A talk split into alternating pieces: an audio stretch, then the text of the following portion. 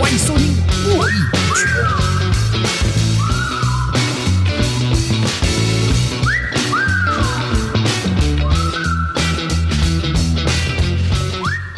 Hello，大家好，欢迎收听《络绎不绝》，我是主持人珞亦。那我们今天请到一个来宾，这个来宾其实是我的好朋友。那我们其实很有缘分，因为他在大学时候做一件很疯狂的事情，然后那时候在网络上疯狂的疯传，然后我们在学校因此办了一个活动，然后就邀请他来当讲师。结果事过好几年，哎，我们一起律训，变成了这个祖上年纪比较大的两位。然后因为那时候律训的时候，你知道，那律训的时候是那个线上的，然后他常常上课的时候，他就要提醒我说：“哎，上课了这样子。”非非常非常非常照顾我。那我们欢迎今天的来宾。江玉生，江律师，Hello，大家好，我是 Vincent，大家可以叫我阿生。阿生，好。然后因为你今天穿的非常正式，等下要开庭，所以刚才习惯叫你江律师这样子。对对对。好，那运运生就是大学的时候，刚才作为讲讲说做了一件很疯狂的事情，嗯、是你在这个当时，因为当时。大家只有脸书嘛？对，对脸书的影片就看到你疯狂的呛一个法律系的老师，对，而且你呛的是铿锵有力，把他呛得无地自容，然后大家也觉得你呛得非常的中肯，非常过瘾。要不要跟大家讲到底发生了什么事情？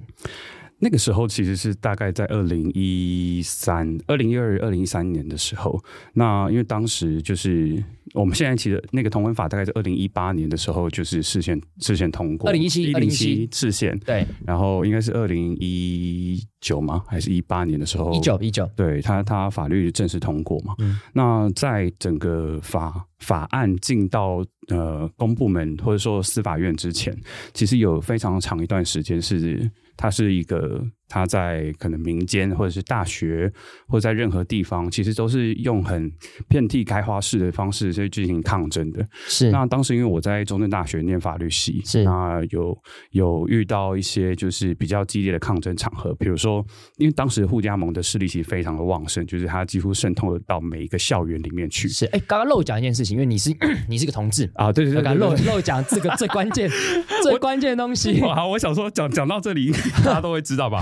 所以我是个男同志啦。嗯、然后呃，因为我其实也在大学的时候是那个同呃，应该说性别研究的社长这样。OK，, 你是中正大学对，中正大学性别研究社的呃库斯拉社，我们是性别研究的社长这样。嗯、那当时因为遇到非常多的老师，其实是非常反同的。然后他是他是有可能会利用他自己在课堂上的时间去宣导一些反同的观念的。嗯，嗯那当时其实很多性别的社团就开始会对这件事情产生一些。反抗，那呃，其实每一个学校大大多或多或少，其实都有这种情况发生，是是就是抗争的程度可能不太强度，可能不太一定，那抗争的次数也不太一定，就是可能在那个课堂上刚好有一个同志学生，可能就会用各式各样的方式来对于老师的课程，比如说进行检举啊，或者是提报到性评会里面去说这个是性别不友善的课程这样。嗯，那当时因为我们学校呃，我就读的系所是财经法律系，那财经法律。律系有一个老师叫曾品杰，他就是非常非常反同这样。那他甚至会是在那个期中考的时候，把一些关于圣经的概念加到法他的考试题目里面去。先跟大家讲一下，曾品杰是一个民法的老师，对，他是个呃民法或是亲属法的专业的老师，他自己宣称了哈。那他所以他在呃亲属法课程里面就把圣经的相关概念放到那个亲属的考试里面，嗯，他要怎么加进去啊？这跟这个无关。对啊，冲沙小。我那时候我印象中这个题目，他是写说就是呃。就呃，我们我们民法上面有夫妻必须要负负担那个忠忠诚忠诚义务这件事情嘛，然后就把那个圣经相关的概念去把它引述到考试题目里面，然后请我们就是呃讲讲呃解释一下什么叫做忠诚义务等之类的。那详细考题其实我已经大概忘了，但他其实就是把圣经的那个东西放到考题里面，很硬要，很对对对对，就是反正硬加进去。嗯、那其实这件事情。一开始我本来没有什么反应，想说反呃，反正就考试考完就算了。对。那后来，因为他持续的会在各个地方去受，他会受邀到各个大学啊，或者是一些专业的场合里面去宣导这些事情。然后，甚至在呃，我修完这堂课程之后，在其他他在开的亲属法课程里面，他会持续向学弟妹去宣导这个观念，然后反同志的概念这样。那我觉得不行啊，就是我自己其实我自我认同很强烈。我我可以确定我不会受到他的语言或者是他教学的内容给影响到。但是如果是有一些还在探索自我或是摸索自我认同的这些人，他可能在这堂课程里面会觉得非常受伤。所以说，我觉得我应该要做些什么事情来，呃，呈现出你在教授课程的每一次，其实都有可能有一个统治学生在台下坐着听你讲这些东西。那如果这个人只要心理不够强壮，或者是说他没有一个可以抵抗你的能量在的时候，他可能就因为你的课程而受挫。所以我就觉得好，那我要想想个办法，让他警觉，不能再做这件事。欸、那我问一下，当时在课堂上的时候，嗯、你是上他的什么课？载种吗？呃，我上他，他他其实是在我们学校开，也有开亲属法，嗯，他就是在亲属法的时候会讲。那在在总应该比较不会，因为在总很庞大，对，教不完，教不完，对对对对对。OK，那那他讲这个时候，你有注意到单？他在讲这些反同言论的时候，大家班上反应是怎么样？有两个情况其实蛮特别的。嗯，第一个是在课堂上的时候，就一般正式的课堂，其实大家对于这些反应并不大。嗯嗯、但有一次，他用他自己是教授的名义，然后也办了一个研讨会。嗯、那当时他就请了非常非常多的反同人士来这场研讨会里面去分析同志婚姻到底是不是呃应该被通过，或是是不是合宪的。嗯、那当时有有非常多的反同人士，他讲出那种很很嘲讽式的语言的时候，台下听课或是参与那一堂研讨会的学生是跟着这些人一起在笑的。那，那时候，其实我们研讨会的时候，我其实有号召，就是我们性别研究的所有的呃社员一起去听。嗯，当下的那个氛围，其实造成我们社团里面的很多成员是是坐立难安，他完全不想要继续待在那个空间里。是，所以我觉得这不行，就是。持续的让他或或是让呃这些人有这个空间去讲述这些事情的时候，我觉得其实是对于在台下听课的学生有很大影响。他 even 不是同志，他如果支持同志，对，他也必须在那个场合表现出他好像顺从着这些人的的意思。哎、欸，我也我也蛮好奇，好比说在你刚才讲，像有点像是座谈会嘛，或研讨会，对，那他们。都是法律系老师，可在那个地方，他们会很震惊，讲出很荒谬的话吗？例如怎么样？我我随便举个例子哦。嗯、我曾经有一个经验是，嗯，有一个老师也在座谈会，他说他反对同性婚姻，原因是因为他认为肛门是一个不正当的性器官，然后他用易他用易经来举.来举例这样子。那当下我就是很想举手，说我很想我我真的有举手，但只是因为老师没点我。我很想问他问题是，刚刚老师发言说认为肛门是一个不正当性器官，是不是老师没有试过？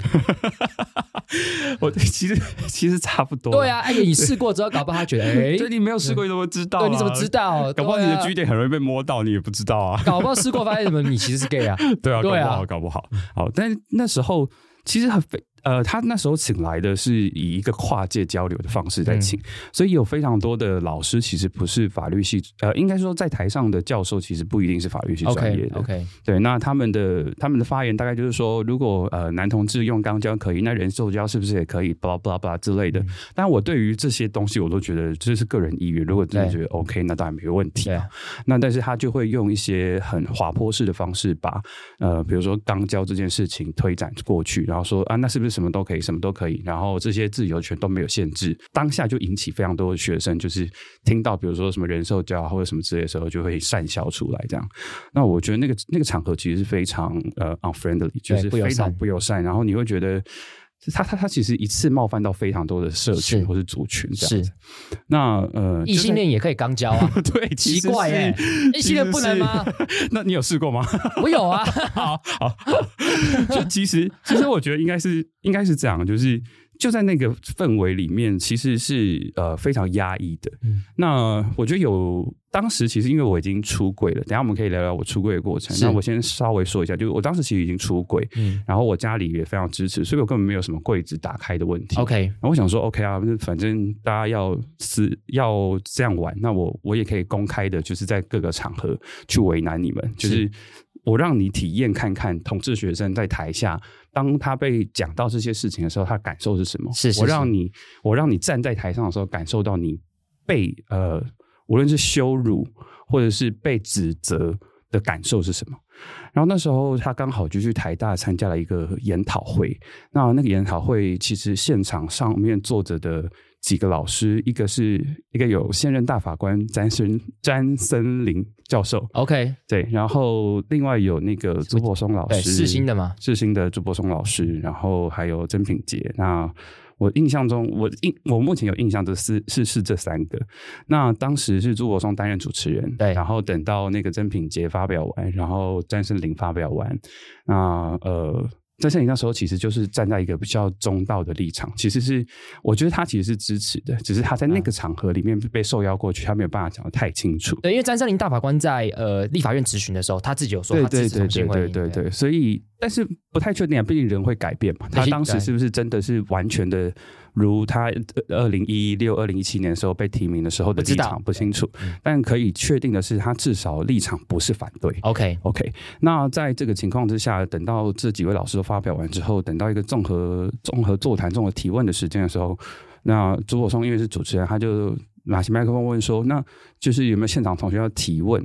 然后因为我在台下，我就举手，嗯、然后我举手觉得非常快，然后周柏松就点我这样子，然后那个那个麦克风一来，我就没有把 把麦克风放掉，对我就开始在那个台下就是讲讲说：“哎、嗯，就是我是曾品杰的学生，然后我把我学校也报出来，然后我是谁，名字也讲出来，江运生，然后我在修习你的什么在法格论亲属法。”那我其实是一个男同志，我每次听在台下听到你去讲一些反同志的言论的时候，我就在台下听着。嗯，那我觉得这些东西其实是非常的不舒服的东西。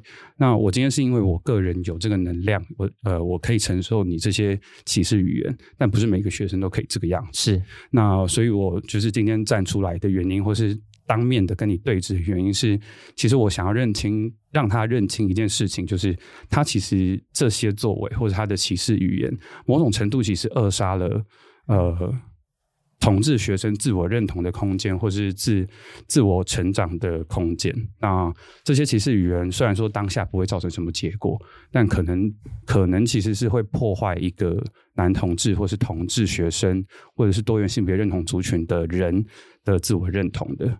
那我觉得这个其实跟某种程度跟 murderer 其实差不多，就跟就是他其实他其实所作所为，并没有比一个呃杀人犯还要更呃更好，或者是更不不不应该苛责。那当下我就爆呛他一顿。那当时其实蛮有趣的，就是。朱柏松听到我这大概讲到一半的时候，他就开始要制止我发言。他说什么？同学，我们这边是做学术，对对对对对对对，他就是要要叫那个现场的一些工作人员把我的麦克风抢走。但好像没有人理他，对不对？呃，其实有人要来拿走我的麦克风，但有趣的是，就是。台大法律系的学生就是有一个、啊、呃呃张同学，他那时候就是因为我坐在的位置刚好是比较里面，比较里面，对，我知道。然后他就他就他就卡在那个我的我的座位的入口，不让那个要拿麦克风的人进来。我有我有好像有这个印象，对对对这个卡位是我看过比 NBA 更华丽的卡位 了，对对对，真的是非常他的，我觉得那个是。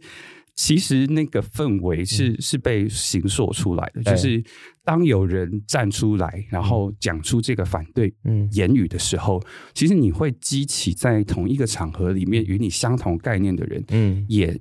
也愿意表达他的他的立场或是态度的，所以那时候呃，其实其实我在大学的时候做过非常多的抗争活动了。嗯、那那一次的时候，我是有深刻的体会到，就是你站出来讲话，不一定是你真的要跟你要对话的那个人产生任何的效果，嗯、而是让一个空间或是这个区区。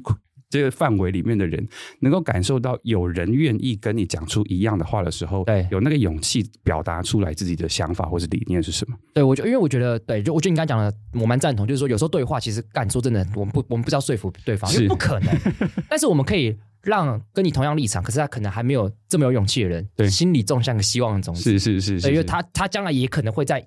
跟你做一样事情，那就有机会遍地开花。对，所以那时候主要要呛他的目的，当然除了第一个警告他之外，也希望就是透过各式各样的行动，然后来来让更多人能够呃比较义无反顾的能够说出他自己支持就是同志权益这件事情。哎，我先讲，我跟观众分享一下，因为那个时候对我对我来讲，你做这件事情对我很震撼的，因为那个时候。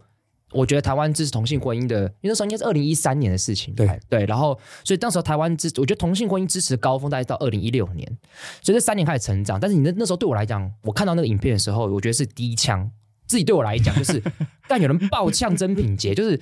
好，先不忽我们忽略名字，就是有一个学生爆向一个法律系的老师，嗯、然后把他呛得他说不出话来，嗯、然后大家疯狂的转载，然后都讲觉得你讲，因为你真的讲的很好，嗯，然后我觉得那个那个对我来讲当然是蛮感动，而且很震撼，就是哇，看有人站出来了，所以我相我相信那个力量是在的这样子。对对对，嗯、那时候其实。呛他这个决定也是经过很久的思考的，因为他的研讨会讯息出来之后，大概过了一个多月才是正式研讨会的的时间。哦，所以你在计划这件事情？对我，我我那时候就在想说，那我到底要怎么样在现场表达意见？嗯，那那时候其实是有在社团里面稍微做跟一些朋友做过讨论的，就是。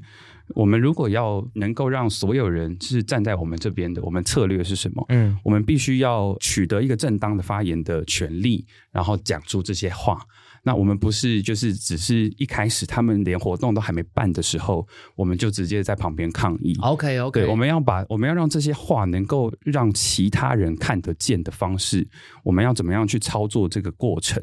其实都有讨论过，都有沙盘推演过。对，那跟大家讲，抗争不是脑抗啦。对对对，其实脑抗也不一定是个问，这个是个是一个不对的方式。但是你要评估你想要达到的远端目的是什么，然后去做你要。做的事情，嗯，我觉得这个是蛮重要的。那我们当时就是，其实就是要让所有人看见。那当然就是必须要有一个比较没有办法被挑瑕疵的方式去做。那我们当然也沙盘推演过，如果今天我举手没有被点到名，要怎么做啊？嗯、或者要怎么处理啊？哎、欸，那，那如果没有被点到的话，怎么做？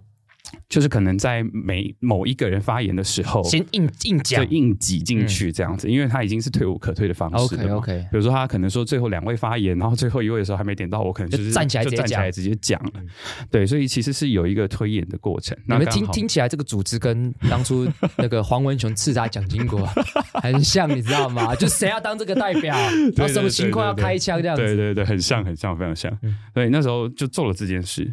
那呃，其实后续的效益也也超乎了我的预期。就是我虽然说自己这样讲，好像就是很自夸，但是我我觉得后来真的给了蛮多以学生身份，嗯、或是以学生呃兼兼呃同志或者多元性别认同的这些人，有一个更大的空间，或是更大的能力，或是更大的能量去面对他自己在。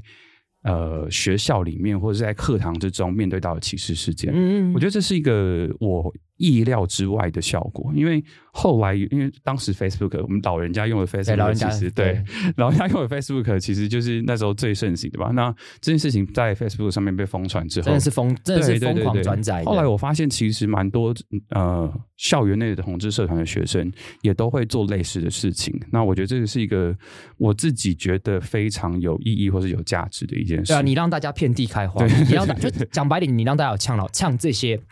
拥有话语权，但是正在讲歧视言论的人的反抗的勇气。然后他之后那个这个老师，因为他被呛嘛，但我还是修他的课啊。对，那他就是用一个呃，他也没办法当掉我的方式，让我过了这一堂课。OK，他就给我六十分过，他也没有要让我被当掉。啊、那我也觉得他也不会把我当掉，因为他他如果把我当掉，他会找自己麻烦。对啊，他等于是为柴火添薪。对对对对对对，等于是我更有正当性的去讲这个老师就是有歧视这样子，嗯、所以他那时候就是最后还是让我过了那堂课，然后也没有对我怎么样。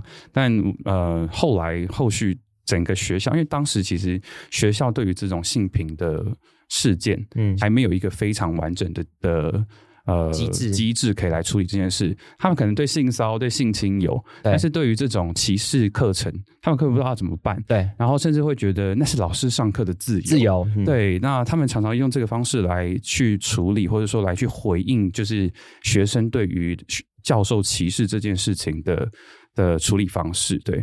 那当时就也逼着中山大学必须去。检视他们自己课堂上面有多少学生有相关的反应，去呃处理那些课程，那甚至也有发之后有发出一些公告，希望老师可以尽量的避免这些事情。OK，反反正就是有一些效应在了。对对对对，我跟你讲，那时候我后来确实有点受你影响，我有跑去呛一个老师，谢哲胜。哎，跟大家讲，谢哲胜也是中正大学法律系老师，因为他很喜欢在脸书上讲很。保守的他，他以保守为傲，嗯，然后他就觉得好像他当一个保守派，所以他就反对同性婚姻这样子。在杠下面一直赞他，你知道吗？哎，我不知道中正大学发生什么事情，但是就是我跟你讲，中正大学真的是蛮多老师，嗯，我我不知道是因为信仰还是什么，因为中央大学附近非常多灵粮堂，然后那个灵粮堂的那个就是势力可能非常非常的强，他们蛮可怕的，对。对啊，对对对对对，但呃，反正他们现在其实也没什么火可以烧了，老实说，就是反正都最大的争议的同同志同性婚姻都过了，对，那其实也没有什么可以再吵的了，对啊，哎，因为那时候你就那个影片。就是疯狂转载嘛，所以我也是因为那影片认识你的，嗯，对，然后也跟大家分享一下，因为那时候洛伊在学校，我创了一个社团叫跳马社，然后我们就要办一个关于同志的活动，然后刚好因为你是和平高中的，对。对，然后所以我们刚刚有个朋友同学也是和平高中的，他就请你来我们的社团社团演演讲，所以我们就从那一刻开始认识的。那个其实其实我在大学的时候，就是除了做呛老师这个行为，嗯，因为性别研究嘛，那我们。必然就是会接触非常多性别的理论，比如说从女性主义开始，然后去看呃，从女性主义再回推回去，可能是社会学的阶级或是阶层的问题。那我们那时候的那个酷杀社在做的性别研究，其实是很从阶级的方式去讨论。不同阶级的呃不平等，OK，那性别上面其实尤其看得见这些阶级差异跟不平等。那呃，我们就常办一些，比如说很身份交织性的活呃演讲，例如说我是一个男同志，我同时又是一个生长者。那我怎么样去啊、呃？我的这两个身份会会带给我什么经验？是是是，对，然后去讨论说，在这样的情况之下，是不是一个男同志的身障者，他在男同志的社群，其实也面对到一样的阶级不平等的问题？对，那呃，我们当时在社团里面举办非常多这样的活动，然后我们也希望自己不只是一个性别研究，嗯，就是。毕竟性别研究的大呃原始，其实还是来自于社我们在社会学或者人类学里面学到的阶级问题。哎、欸，你大学很充实哎、欸，你大一就加库斯拉了吗？对，我大一就加库斯拉。其实我大学的时候那个法律系没好好念了，就是 我大学四年都不知道在干嘛。但是后来、嗯、后来就是呃也不。也做一做，也不知道自己好像没有一个很清楚的目标，嗯，然后想一想，不然就是走回老本行去考个律师这样。然后后来一考就考，就考上，欸、考了两年，考两年，没有没有一考就上，两年也算啦，也算一考就考，考了两年就上了这样子。但那时候刚开始要回去考试的时候，那个基础概念简直是零。哦、我想看那个民法总则，想说都在讲什么，我怎么搞不清楚？虽然我很早就考到了，但因为我没什么在做律师，我重看一些概念的时候，我也发现，干我基础概念其实 对趋近于零，很惨，非常惨，趋近于零。对，对对。所以你大学都在。呃，活动社团，然后研究性别，对。那那我我问一个问题哦，那你觉得这些事情对你现在职业有什么帮助？其实其实我觉得呃差异蛮大的，尤其是在做一些家事事件，或者是就算是民事纠纷的时候，嗯，其实你比较容易看得见当事人的困境是什么。怎么说？就是一男看不到吗？呃，我我比较偏向一男有八十七八多都看不到，非常好，我最喜欢这种答案，赞赞。就是呃，我我我这样讲，就是因为有我当时在做性别社团的时候，其实也就也接了非常多的个案的咨商哦，所以那个咨商其实是因为我有男同志的身份，嗯，所以可能辅导室啊，或者是呃有一些人，他可能知道我有。这样的专业知识，他会希望我来跟他聊聊。OK，所以其实我我蛮会听别人在讲什么，而且我听得出来别人想讲的是什么。有这个跟观众分享，因为之前我跟我们律训有两个，我跟另外一个同学，我们发生一些事情不太开心，我们就找了运生出来聊聊。聊了之后发现，哎，有用。对对对对对，就是我比较听得懂，因为有时候人的表达，他不一定是在那个过程之中讲出了他真的心里面。觉得卡住的那个关卡是，但讲一讲讲一讲，其实我比较容易听。我我觉得学性别研究的人，或是说呃有有社会学背景的人，他比较能够听出来，你之所以做这个阐述或者说这件事情，是因为你背后有一些你的顾虑或是考量。那在做律师的时候，其实这个就很重要。嗯，你怎么听得出当事人在阐述这段事情的过程里，他背后其实真的想讲的是什么？对，那那个这个东西其实是一直呃，我现在职业大概一年多嘛，我觉得是呃带给我非常大的帮助的。在家事事件里面，在一些财产的争执里面，就是呃你要怎么样在呃诉讼外纷争解决机制里 面去协助他 ADR，就是能够真的真的听到当事人在讲的东西，OK，然后化解他心里面的那个疙瘩。然后真的去在和解里面好好去谈，嗯，我要怎么样去谈和解？我觉得这个是非常重要的。那更不用说家事事件里面其实是涉及到关于子女的问题的时候，常常话会说不清楚。对对对对对，就是当事人可能 always 在抱怨说，就是他在这段婚姻里面发生了什么问题，嗯、或者是说对方对他不真，嗯，那呃，他可能都是只专注在抱怨这些事情上面，嗯，那我有时候就会，我有时候其实会谴责我的当事人，就是说，哎呦，你会骂他？我会我会我会稍微跟他讲说，你之所以可以这样想的原因，是因为你是个男的。很有，就是你多多讲一点，多讲一点。就是呃，比如说原本都是小朋友在照，呃，小朋友都是妈妈在照顾。是，那我的当事人可能是一个男生，嗯，他就会说，就是他自从就是开始对我不满之后，小朋友的就是他都不好好照顾啊，或者怎么样，然后开始抱怨，就是他没有把他的事情好好做好。OK，OK，就是那个妈妈没有把自己的事情好好做好。那我就跟他讲说，你之所以可以有这个权利。坐在这边讲说妈妈没有把自己的事情做好，嗯、通常除了你们真的有好好协议之外，嗯、是因为整个社会约制了母亲这个角色，嗯、或者是呃女性这个角色，她应该要做什么？对对啊，所以你你今天去 argue 这件事情的意义到底在哪里？就是。其实你能够好好的去从事你的工作，然后完成成就你自己，是因为那是因为那是因为你老婆牺牲了很多东西，然后你现在在跟我 argue 这个，我觉得没什么意义。那他怎么回应？他其实其实。有时候我觉得那个是不一不一定每个人都有用了，但有时候谴责谴责的过程里，他会意识到自己理亏。OK，所以他可能在 ADR 的过程里，就是他可能就会比较愿意在某些协议的内容里面让步一下。哎，我先跟大家，ADR 是这个诉讼外纷争解决机制，对，然后司法院我不知道什么他。把它冠上 ADR 这个听起来很酷的东西，然后一直到处宣传这样子。对对对对对，对。所以所以刚刚运生讲就是，哎，那进到诉讼之前的解决机制，是是他觉得可以，因为你把他再教育，对，他可能会愿意比较有退让的空间。对，然后呃，比如说有一些我之前遇到一些妈妈，可能跟自己的的儿子、女儿或是家人有一些争执的时候。我我比较能够理解，或是体谅，或者是当妈妈讲到一个过程的时候，她突然讲不下去的时候，我可以又是用我社会学的那个背景，或是性别研究的背景，帮她接下去她想讲的话，因为我知道大部分的女性面对到的。经历或是历程是一样的啊，对对对，对，所以我就说，所以你是不是面对到什么呃，家里面的人谁不支持你，或是谁突然间就变了变掉了？嗯，对对对，这些东西都是我在职业过程里，我觉得带给我很大的注意的事情。哎，会不会有一个额外风险？嗯，因为就你很会聊嘛，对，所以因为大部分的律师。好，不要讲讲。我觉得有一部分律师，就我们讲讲，有一部我至少碰到蛮多律师不喜欢做家事的，嗯、因为家事情绪很多。对，因为当事人会把你当成一个宣泄筒。对，然后很多直男律师可能 没办法负荷这种情绪，也不会聊，他们就很排斥做这件事情。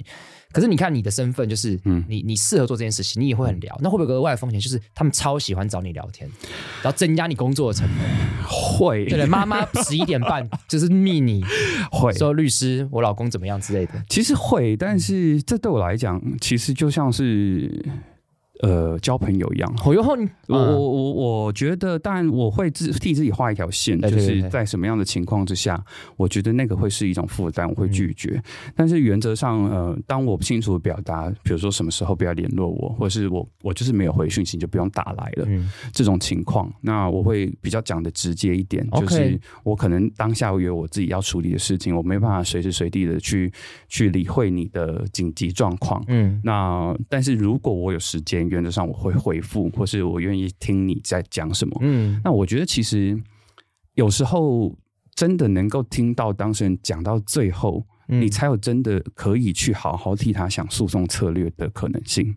你你说要听他把东西真的故事讲完，对，因为我我觉得有时候当事人其实。呃，我当事人会依照律师的指示或是问题去回答，或是去阐述他自己的、嗯、的状况，或是经历的历程是什么。但律师询问完之后，当事人通常会失能，就是。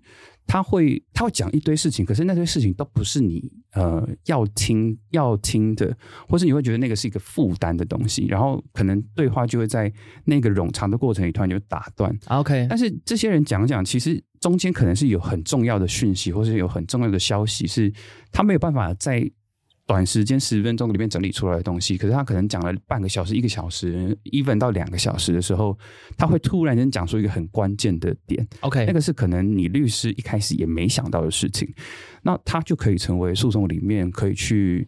呃，替当事人规划或者是去想策略的一个很重要的因素。嗯，对，所以我觉得可以听别人讲话的律师，其实也是蛮珍贵的啦。因为其实蛮多，我我我先讲讲，我不是针对律师，我觉得不管是律师或医师，嗯、其实蛮多人是不喜欢听别人讲话的。是，那那我好奇，你这个特质怎么来的？跟你家庭会有关系吗？嗯、有，我我我甚至觉得他跟我男同志的身份是有一定关联。怎么说？怎么说？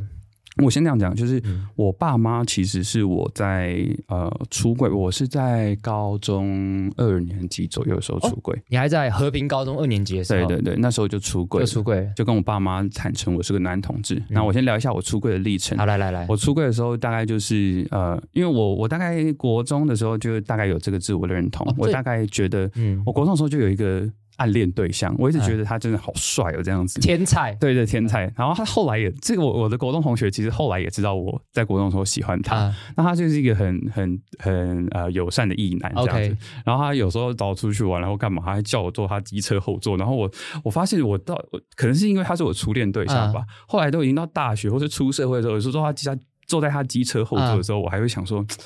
看，我不知道怎么办，就是要不要要不要抱他？对，或者是说手会不知道放哪里，就一定要抓住那个机车的这个后面的那个杆，你知道吗？就是会自己很惊这样子，完全懂，会不会造成他困扰或什么之类的？哦，所以你们到现在还是蛮好的，到现在都还是蛮好的，哦，很赞呢。哇，跟初恋到现在还。爱到现在，对对，爱到哎也不能说爱到现在，就是因为我自己表达，我曾经喜欢过他这件事情，所以我就会有点担心，说我自己跟他如果有身体上面的接触，会不会有，会不会让他不舒服？但他蛮友善，但他非常友善，他很赞，他根本不在意。然后后来我发现，根根本就是我自己多虑了，然后现在又有点后悔，想说啊，但当初就是冲一发，对，就怎么怎么没有该做的就去就该摸的摸，该抱的抱，对啊，掰弯他这样子，对对对对对对对，说不定他人生有更多可能。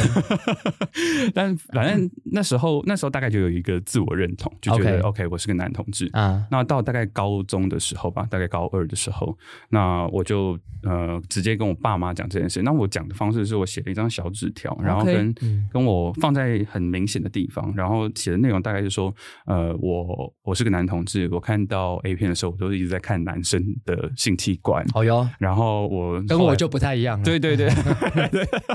然后呃，或者是我我自己的我自己在。这个男同志自我认同的过程里发生了什么事情？然后，因为我以前的性别性别特质是比较偏阴柔的，嗯，就是人家所说的娘啦，嗯，就是 I don't care，不论是阴柔还是娘都可以。嗯、那呃，而且我也是，对，是吗？我也我觉得我自己也比较偏，就是。就我我不我觉得我自己不是什么多阳刚的人啊。OK OK，就是跟一般的臭异男比较不一样。这还是有一部分是是那样子，对。但是我觉得大部分状况下是比较偏阴柔。OK，那所以那时候我就大概写这些内容，然后放在一个很明显的地方，让我爸妈看到。那我爸妈就就也如我愿的看到了这个东西，然后他就觉得他们就其实也没有什么挣扎的过程嘛，就是他们接受这件事。嗯，但他们对于男同志的理解其实是非常低落的。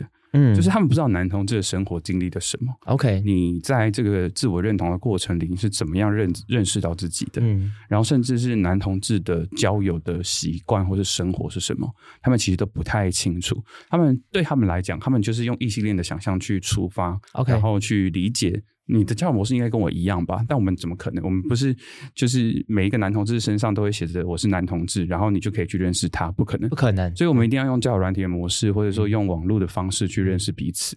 那这些东西其实是后来我花了非常多的时间，让他们一步一步去理解。比如说带着我的朋友一起到家里，OK，或者是说甚至之后是伴侣也会带到家里，然后他们认识不一样的人，让让他们认识不一样的。的呃男同志，让他们知道说，其实男就算是男同志，也有不一样的男同志。是是是，对。那花了非常多的时间跟他们沟通。那除了男同志这个身份之外，呃，因为我自己是跟艾滋相关的权益的领域非常接近的，嗯、那我也会就是让他们知道相关的艾滋讯息，让他们知道说，就是除了男同志之外，还有更多不一样身份特质的人，嗯，在面对到其实很类似或是因为身份而生的这些歧视问题。这个过程当中有没有什么？比较你印你印象深刻的阻会不会阻碍之类的，或者是你发现爸妈虽然接受，嗯、但这个不理解让你觉得可能要更努力之类的。我我曾经有做过非常呃，比如说在艾滋这件事情上面，我可能有非常多的经验是。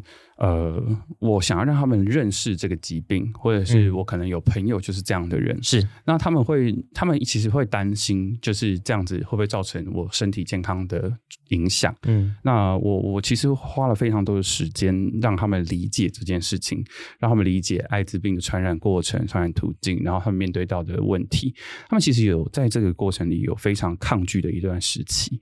那但我觉得沟通就是一个他需要。如果你有心要跟这个人沟通，他就是必然是一个很长的过程，很崎岖啊。对，我，我觉得认同或是同意这件事情是一个层次，嗯，要他真的去从内心接受，或者是他的表现、行为、想法是真的能够同意啊，呃，然后或者是他甚至是表现出友善这件事情，是他必然需要花非常非常长的一个沟通过程的。这个我真的蛮认同的，因为我觉得很多人在可能在分享说他跟他家里沟通的时候，嗯、我觉得坦白讲，我虽然讲讲很直接，但是大家就觉得很挫败。嗯，我有时候会觉得我们还不够努力，是对，因为因为他就是他就是一个。漫漫长路，对，长期抗战，对，他的沟通不是用次数的，可是要黏的，是对对对，就可能才会看到一点点曙光跟效果。那我我我必须这样讲，就是每一个人的社社会资本其实不太一样，不太一样。对，你你能够做到多大的沟通程度，或是你你要沟通的那个对象，是不是你愿意花心力沟通的对象？这个其实是非常重要的一件事。我我愿意跟我的家人沟通的基础点，其实是来自于。呃，呀，可以可以这样说，uh, uh, 但我觉得这个讲法太简略，应该是说，okay. 呃，我的父母在我的成长过程之中，我其实感受到他们花了非常大的心力，嗯，在陪伴我跟、嗯、我跟我哥哥，所以相对来讲，我就愿意回馈，或者是用愿意用对等的方式去面对他们，让他们理解我这个人是什么。是在做些什么事情，所以这个沟通原则上，我觉得不是每一个人都需要去做的，尤其是对家人的。同意。同意。那对家人这件事，有时候，呃，我相信你，你大概也听过，就是家内事，就是就是我们做家事事件的时候。很长，就是家内事其实说不清的，说不清的。你你面对这个人，你想跟他沟通的时候，你可能会有很多你以前经历或是创伤的过程，突然间被撩起来。对，然后你会觉得，我就是不想跟你讲，我就是，是我就是不愿意。那我觉得这不是这不是问题，就是你你要选择不跟他沟通，那就选择不要跟他沟通。嗯，我觉得这是 OK 的。嗯，那我自己个人的经验是因为我家庭的关系，所以他他会让我愿意去进行沟通。那我也在这个沟通过程里学习到说。我我要怎么样去跟其他人沟通？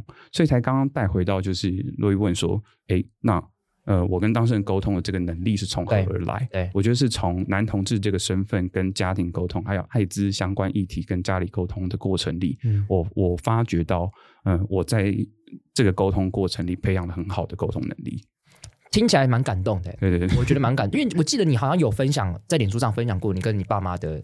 一些事情，我记得，我记得有有，因为你后来比较不，不太发文，对对对对对。你看我我都有默默观察，因为我记得你以前会发文，我都会按赞。但我记得后来中间你好像是因为准备考试嘛，还是怎么样，你就不太发文了。就发生了一些事情了，但这个就是方便在节目上说。对对对对对，就是因为它有涉及到其他人的问的情况，那这个可能就不不说。但原则上就是后来会不说这件事情，原则上是因为我跟家里的沟通其实也到了一个到了一个段落，那他们对于这些事情的理解其实。已经是在同年龄层的的呃同年龄层来讲是非常非常高的，甚至我觉得超过很多年轻人的，嗯、所以我就觉得这也不需要再再特别说明，功德圆满。对对对，在跟爸妈沟通这件事情已经功德圆满了。都，我我已经尽力把他们像宝可梦一样，你已经培养到九十九等了，对就大概是这样。好，我要该努力别的事情了。对对对。可今天来主要是因为我们上次在聊天的时候，嗯。对，前面当然是固然重要，但是因为他因为上次运生跟我聊了一件事情的时候，我就觉得哇，干太屌了吧！嗯，就听说你喜欢当小三，哇，在这到这边大家哎，就要继续听下去，对，因为这是一个很特别的一件事情，那大家就觉得哇，谁喜欢当小三呢？先讲，我可以理解这个心情，很刺激的很之类的，但是你特别偏好这件事情，这到底是一个怎么样概念？我我先说，就是喜欢当小三这件事情啊，是我经过多种。伴侣关系的尝试之后，我觉得当小三是一个我最适合的位置。OK。这个是一个非常完整的一个开头。好，我我要先说，我个人尝试过什么样的呃伴侣关系。来来来，除了一对一，这个是一定会给异性恋一点冲击。对对对，除了一对一关系之外，但是跟女生没有了，因为我是个男同志嘛。那我也有跟就是多人关系过。OK，多人关系是甚至是有到两到三次的经验。这是是呃，我们讲的开放式关系吗？还是呃，多人关系比较复杂是呃，它其实有不同的形式或者模式。对，比如说我我以三个人来当举例好了，也有可能是这三个人彼此都认同自彼此是伴侣关系，A 跟 B 觉得是伴侣，B 跟 C 觉得是伴侣，C 跟 A 觉得是伴侣。那也有一些方式叫做串珠式，就是 A 只认同 B，B 认同 A C，然后 C 认同 B。对对对对对对对对，它其实它有可能是三角形，也有可能有可能，我记得也有排序。对对对对对对对。那其实这这些伴侣关系我大概都经历过，是。然后也有呃开放式伴侣关系，然后开放开放式也有不同的开放，你愿意开放的是情感的，还是你愿意开放的是性的？性的。那这其实不同开放程度也是需要经过协商或是彼此理解的过程。然后呃，其实蛮蛮蛮多的，还有一些比如说远距离不啦之类的，很很复杂的伴侣关系都尝试过了。对对对，那当然当小三这件事情呢也有这样。嗯、那呃后来想一想啊，我觉得当小三是一件很快乐的事。哦哟，因为。当小三其实很很特别，你你可以呃跟你那一个伴侣，就是尽情享受你们的欢乐时光，因为他来找你尽情享受，OK，对、嗯、他来找你的目的就是希望你可以带给他不一样的刺激，或是，呃你可以带给他最美好的回忆。那他但是他对你的那个情，应该我我应该这样讲，就是我自己的依。在伴侣关系里面的依赖程度其实偏低。OK，那所以跟他跟那个那个人在一起的时候，那我会觉得，因为他他有他自己的原配或是正宫要照顾啊，刚刚好。对，那他就不会一直一天到晚把他自己需要被。被陪伴的需求丢给你说，就不会来黏你。对，不会说，哎、欸，你这什么时候有没有空？什么时候没有空？然后让你觉得很负担这样子。他可能就是两个礼拜一次，或者是一个月一次，嗯、然后你就会，你会觉得哇，那就是这两个礼拜一次的那个经验，你就会觉得很好啊。就是我可以陪着他到处跑来跑去，或者是要干什么就干什么，你根本不用顾虑他平常生活上面有各式各样拉拉杂的，就是烂事这样子，嗯、那个都不会是你们在在呃。陪伴的时候需要聊到的事情，因为那是他正宫或是原配要去处理的问题。对，对，那我就觉得这个很好，就是呃，这样的伴侣模式或是这样的伴侣关系，其实对我这种呃相对来讲陪伴需求比较低的人，是一件很好的事情。虽然说我现在不是这样的关系伴侣关系模式啦，那但是我我自己经过思考之后，我觉得这个是一个很好的形式。那其实我觉得这种呃。可以有多元伴侣关系尝试的的原因，其实也来自于我男同志身份这件事。嗯，怎么怎么说？那么异异性恋比较想想象力并并并不丰富，这样子，我们很早就被社会框架，就是就是就就是那个样子。我我我我觉得拉回到就是我们刚刚在讲，就是呃。关于互加盟，那时候可能在统治权益倡议的过程里，会一直会一直抗议。他们其实有一个很大的论点是，同志都很淫乱。嗯，那听起来很令人羡慕啊！我不知道为什么他他们要反对这件事情。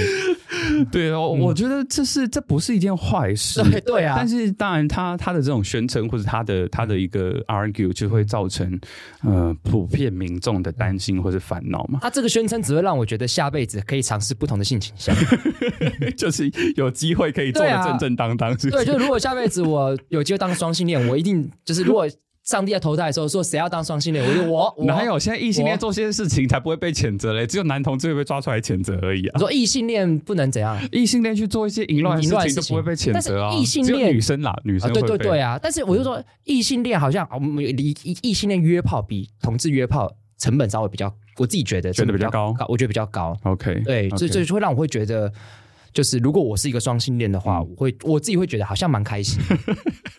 其实就会比较多市场，对啊，比较多发展机会跟空间。对，如果投胎的时候，我 我我我我抢第一，我想要站在男同志那一排。其实应该是这样讲，就是我觉得男同志虽然说一直以来都被批评是一个淫乱的淫乱的族群或者社群，啊、但我也必须说，就是我觉得这个。以事实面来讲，嗯，它不一定是错的，它不一定是错的。嗯、那为什么会这样？就是先不论淫乱本身是有一个负面评价的概念，是就是男同志因为交友的过程里，他比较没有办法去真的去认识一个人，因为我们必须透过网络。我讲直白一点，嗯、网络还没有开始的时候，如果大家有看过《虐子》这本书的话，其实就会知道，对他们的。应该说，男同志社群的交友历程是必须要非常速食的。就是我看到这个人，我觉得我喜欢他，我就要立刻把他抓住，因为我不知道下一次他会在哪里，我不知道我下一次还遇不遇得到他。所以原则上，我们在交友的过程里，我们没有像异性恋一样，就是我们可以花个什么十天半个月，先知道这个人就是姓啥名谁住哪，你大学念大学是什么什么之类的。我们看到对方对眼了。就上了，对，对对就上了。讲、嗯、直白就是就上了。对，那或者是就是你就算没有发生什么性行为，你也会有很快的就开始进入到一个亲密亲密关系里面。是，是，是，是，所以呃，男同志相对来讲，他的呃外在环境的限制，导致了男同志社群比较容易用这样的模式去交友。那这当然也与男同志身为男性身份这个。这个身份有关系，所以它其实是一个很很复杂的身份问题。就是男同男生被教育的方式，其实一直以来都是你可以不避讳的去表达自己的情欲，或是你的你对于感情感关系或是性的需求。那刚好男同志有男性这个身份，没错，加上他在呃同志身份的这个经验里面，或是他的环境限制上。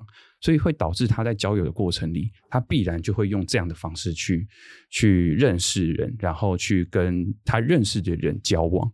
那我觉得这个这个其实是现实状况，嗯，这个没有什么，我觉得不是问题。对，那我觉得这也是一个，我觉得男同志应该是整个整个多元性别社群里面最最走在前端的一个社群了。哦，就是。我们我们我们应该要就是我们应该有机会带领整个整个社会，就是一起走向性解放的一个 世界。就是我们对于很多东西的尝试，或是我们对于个人经验的东西，我觉得都是很值得现代社会在强调个人主义之下，可以去理解男同志社群是怎么运作，或者怎么样去认识其他人的。嗯，那这个东西，我觉得回到刚刚讲的，就是男同志淫乱这件事情，或者说男同志性性或者是。是对于情感关系的多重经验这件事情，我觉得是呃，他其实带给男同志这个社群比较不一样的东西。然后他也呃，虽然说男同志也都被都被攻击这些事情，但我觉得现实上面男同志就是这样。嗯、那这个东西带回到我个人经验里面，我就觉得我的男同志身份其实就带给我这些。我我在认识人，或是说我在交友的过程里，我会比较愿意去尝试。不一样的交友方式，或者是不一样的伴侣模式关系，这个是这个对我来讲，好像是一个生活的日常，就是我没有在抗拒排斥。比如说，我记得我们大概国高中的年代，网络交友被丑化的跟什么鬼一样，就是说援交是吸毒之类的。对，你在上面会遇到各式各样很恶心的人啊，或什么之类的，然后你可能会被交友诈骗啊，你可能会被拐走什么之类。但男同志根本。一开始就一定要用网络交友，我们哪有什么其他的选择？是是，对啊，所以其实我觉得那个东西反而开启了我愿意在伴侣关系里面尝试更多元的一个开头或是一个基础。嗯，那后来也真的是蛮努力在实践，就是 不一样的伴侣关系。对对对对对对对。那。对，那当小三这件事情，回到当小三，嗯，对，就是因为刚讲说尝试那么多，你会发现这个战斗位置是你最喜 你你最喜欢的，对。可是这个世俗的眼光跟风险，你怎么承担？因为他终究会落入到大家所谓的眼中的一种偷吃的行为，嗯，对。那你要怎么看待这件事情？我其实就是保持一个 I don't care，就是我我男同事身份一天到晚被你们丑化，我都不在意这些事情了。我为什么要在意别人丑化我是个小三这件事？说的很好。对啊，就是我，我又不是没有受过攻击，我也不是没有在哪个场合里面因为我的身份而感受到不舒服。嗯，所以呃，even 你要 judge 我，OK 啊，你去 judge 啊，那个你要你要说什么，我不在意。那我能够做我自己，然后呃，想要让我自己活在最舒服的状态里，这样就好了。嗯，我为什么要在意？又不是说要选你当伴侣，你你批评我怎么样，关我什么事啊？有道理。对对对对对，嗯、所以我不在乎你们这些批批评，或者是我也不不觉得那个是一个负担。但当然，有时候比如说跟一些亲密的人去解释这件事情，比如说家人，你要去让他理解你的选择，可能就会相对起来比较困难或是复杂。是。那我其实其实我的家人大概。心里面有一个底啦，他们其实对于我曾经经历过这么多的伴侣关系，其实大概都知道。对对，那他们其实也觉得，反正你就把自己呃照顾好，你不会在这些经历里面跌跌撞撞，然后受伤，然后让自己就是就是一蹶不振就好。对，那我觉得反正我爸妈也不在乎了，我我我要在乎谁来批评？反正他们都九十九等呀，对，他们能接受的事情已经比一般的父母坦白讲。已经宽很多，宽非常非常多，宽，非常多，而且而且跌跌撞撞。才不容易受伤，对，应该是对啊，你要多受一点伤，才慢慢的不会受伤，啊。你的那个痂就会比较，你的那个那个茧就会比较厚。对啊，二十岁受一场伤，跟四十岁受一场伤，可能四十岁 四十岁受的那次伤会真的让你一蹶不振。对对对，所以我觉得听起来也没有也没有什么不好的。对对对对。那那那最后我我们因为我觉得你今天分享了蛮多，就是不论是从你个人同志，跟你到大学参与的事情，跟你最后因为你自己同志的这个身份，嗯，然后会选择什么样办的关系，其实蛮多东西，我觉得对观众来讲，可能是会蛮。特别的，可是因为你在讲这些事情的时候，其实会回到一个，就是你作为一个男同志的身份。嗯嗯嗯。但对我来讲，是有一个很重要的事情是，即便我们在二零一七年通过四十七四八，二零一九年四十八七施施行法通过了，台湾已经走向同性婚姻时代，嗯、然后大家现在也比较没有什么人在讲同性婚姻的，因为就已经就已经成了。但是我们仍然可以看到，这个社会上其实很多人对同志这个身份，其实还是抱有蛮大的。这个敌意的，好比说你看那个访谈，就很多人要说，我支持赖清德啦，但他搞那个同志哦，我就不高兴这样子之类的，对，就是有这种南部的乡亲，对，就是有看到这样画面。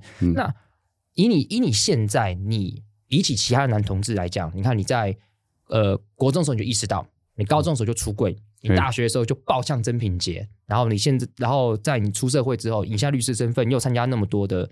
你应该是哪个 NGO 的什么理事？我现在是那个艾滋感染者权益促进会的理事长。理事长，对对对对对。然后其他是其他的团体，大概都或多或少都有参与这样。就你，因为如果硬要我硬要我来评价的话，其实你是一个，就是以同志的身份来讲，其实你是一个非常非常勇敢，而且也蛮成功的。那如果要你跟一些呃男同志讲话的话，你会想跟他们说些什么？以现在这个状况，因为这毕竟跟十年前不一样嘛。十年前。爆呛真品洁是一个很屌的事情。十年后，我想稀松平常，也我我不会觉得稀松平常。真品洁可能不太敢讲话，但十年前妈的江玉生呛我算了，嗯、我现在不讲。就就是你会增加一些反同人的讲话成本。嗯，所以对，所以我觉得那个状况已经不太一样了。嗯，那在这个状况后婚姻平权时代的话，想跟男同志说些什么？老实说，我个人觉得，身为一个社会运动的参与者，嗯，我其实是乐见这个社会越来越不一样，越来越接受不同身份的人的存在，然后。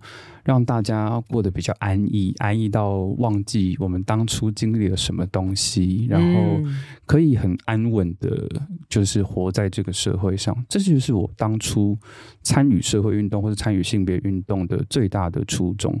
所以，如果你问我说，就是我希望可以跟现在已经在享有这些权益，而当初没有参与这个抗争历程的人说些什么的时候。我觉得就是好好的把自己过好，嗯，然后等，但是随时保持着警醒，就是所有的权利不会是它天上掉下来，对它降，或是说它真的已经掉下来了，那它就会永远掉在那里。对，他有可能随时随地会突然间不见的，或者说他，就例如国民党明年 立法院过半吗？对啊，对他们不是宣称说要改回来吗？对啊，干你这么一讲，我突然就紧张嘞。其实，其实我应该是这样讲，就是我我我我觉得人可以随时保持着一个警醒，就是你你现在所享有的这些东西，不一定真的随时随地都会继续保持着。嗯，那。当有有机会可以让你做出一个选择，或是说有让你表达意见的机会的时候，或者是你发现这些权益好像渐渐有消失的危机的时候，站出来讲话这件事情其实蛮重要的。嗯，那我我我觉得很多人可能不一定有这个危机意识存在。但或许那就是一个时代的问题吧。就是当那个时代发生了某一件事情的时候，它可能就会激起在那个时代里面的人的危机意识。是，我觉得这个是，比如说我我这样讲直白，比如说参与太阳花学运，在参与太阳花学运之前，其实有非常多的社会运动抗争，比如说、啊、呃那个八一八呃蔡大埔这件事，对对对对对。那其实那时候。都还是少部分的人站出来支持这件事嘛？嗯、因为我们没好像没有面对到一个非常大的事件来召唤起所有人对于权力这件事情好像要不见的一个共感。嗯，那如果今天当那个时代有发生一件事情的时候，我相信在那个当下，那个社会它必然就会有一个反应。那人自由久了。